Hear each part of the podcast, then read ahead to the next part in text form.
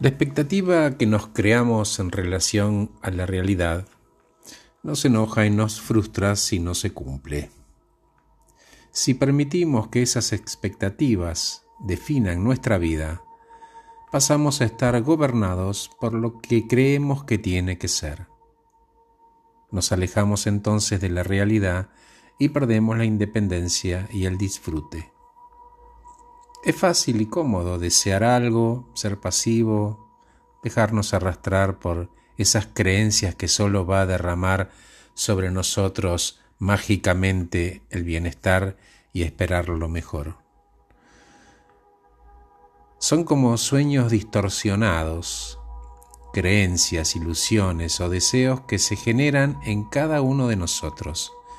Y cuando no ocurren, es cuando entran al rescate nuestros mecanismos de defensa más primitivos e inmaduros, el enojo y la frustración, la victimización y la personalización del conflicto.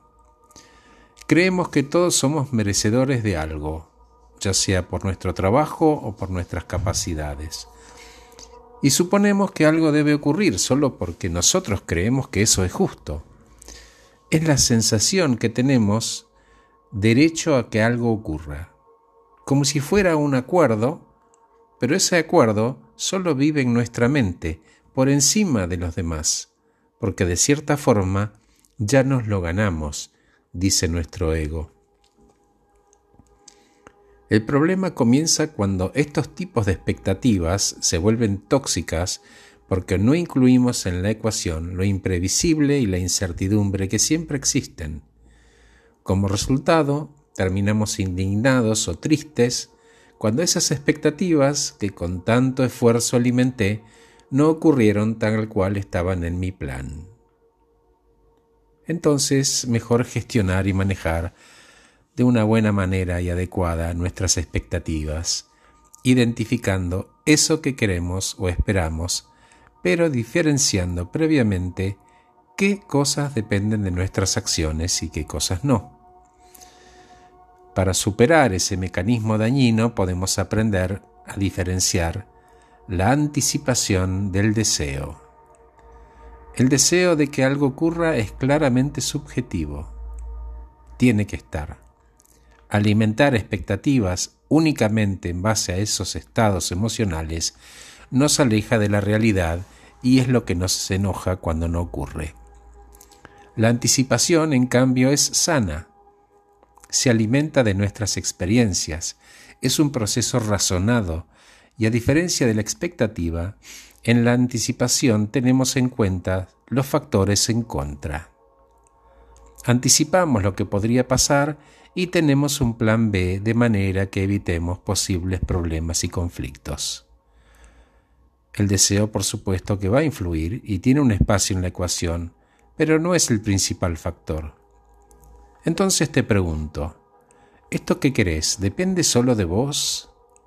Si depende solo de vos, seguro que vas a ser realista y vas a saber con qué habilidades y fortalezas lo vas a lograr y en cuánto tiempo.